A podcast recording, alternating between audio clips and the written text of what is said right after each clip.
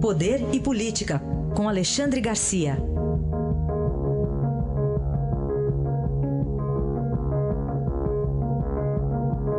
Alexandre, bom dia. Bom dia, sim. Bom, o que dizer dos 200 dias, agora 201 já, do, do governo Bolsonaro, Alexandre? Pois é, ele comemorou né, os, os 200 dias uh, e a gente dá uma olhada aí na, na quantidade de, de, questões que ele próprio levantou e que levantou controvérsias. Né?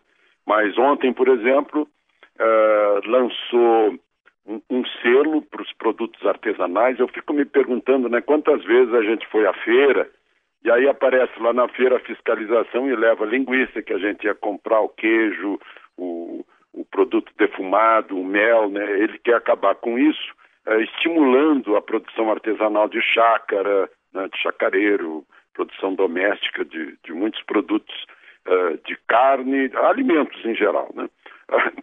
Bom, e a outra questão que esperavam o lançamento do Fundo de Garantia, mas já está aí, já está nas ruas, e, e, eu gostaria de esclarecer o seguinte, que essa história de uh, achar que se libera 35% do Fundo de Garantia, ou seja, 42 bilhões, vai faltar para habitação. Se a gente dá uma olhada no fortalecimento aí no, no projeto de, de Previdência, fortalecimento da Previdência complementar privada ou, ou, ou, o, o, aberta, né? É, fundo aberto ou fechado. Né? Olha, esses fundos têm um total de 2 trilhões. Né?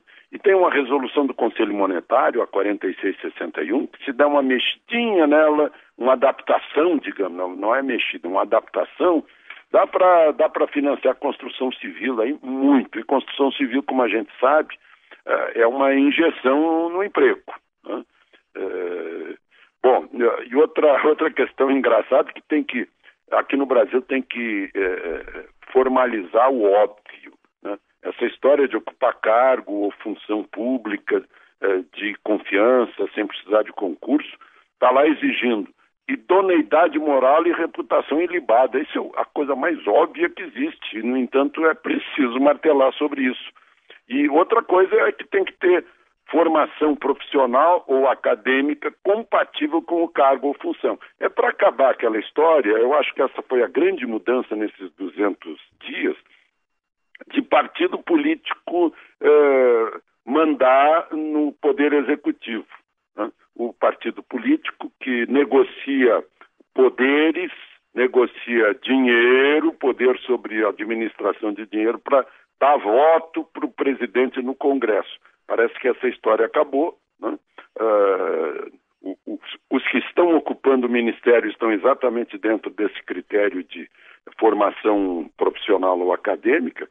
Uh, houve tempo em que o partido político, o ministro obedecia mais ao seu partido do que ao presidente da República. Né? Agora separou bem, separação de poderes. O executivo apresenta projeto, como aconteceu com a reforma da Previdência, e quem é responsável pelo projeto não é o executivo, é o poder legislativo que está uh, tramitando o, o, o projeto. Né? Tanto que se viu, uh, finalmente, o, o, presidente da Câmara, não dependendo de conchavo com o presidente da República, tocou o projeto lá dentro e o presidente ficou olhando. Então, acho que talvez essa tenha sido a principal alteração, né? de que tenha acabado aquele presidencialismo de coalizão. Agora é presidencialismo e o poder legislativo readquiriu o seu poder. Bom, do Fundo de Garantia você já comentou, ficou para a semana que vem, mas então fica claro, né, Alexandre, que não é, não é que vai tirar, sim, dinheiro da habitação. Pois é, porque tem dinheiro disponível da habitação em outro lado. Tem lá nesse, nesses fundos, nesses fundos de, de pensão, uh, fundos uh, de previdência complementar privada, né, fundos abertos e fechados, tem muito dinheiro. E tem uma resolução do Conselho Monetário que permite isso. Então, dá para financiar a construção civil por esses fundos. Né? É, uma, é uma boa possibilidade. E o nosso último tema, Alexandre, o presidente voltou a falar, acho que é a quarta ou quinta vez que ele fala da indicação do filho Eduardo Bolsonaro para a embaixada nos Estados Unidos. Ele diz que ele pretende beneficiar o filho, foi o que ele falou ontem na live no Facebook. Ele disse: lógico que pretendo beneficiar meu filho, sim. pretendo e está certo. Se eu puder dar um filé mignon para o meu filho, eu dou.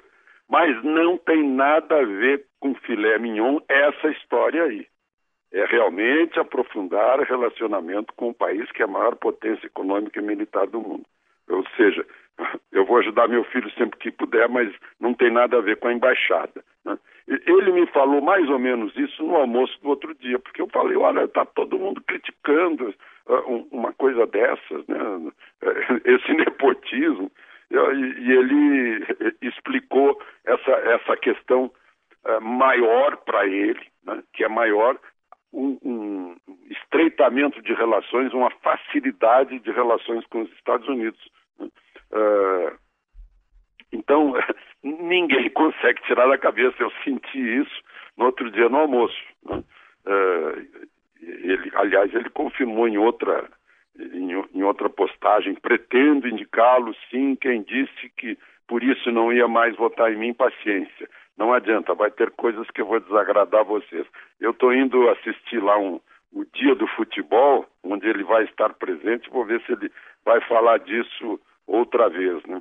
É, a, a, aliás, o próximo, depois do dia do futebol, ele vai ter uma, uma reunião à tarde com o presidente do Senado, provavelmente para conversar sobre o, o, esses, é, esses projetos que estão tramitando, mas também sobre o filho Eduardo, que vai ter que ser submetido ao Senado. Não apenas a sabatina, mas também ao voto secreto uhum. dos 81 senadores. Este foi Alexandre Garcia encerrando mais uma semana. Segunda-feira ele estará de volta aqui ao Jornal Eldorado. Obrigado, Alexandre. Bom fim de semana. Aproveitem o fim de semana.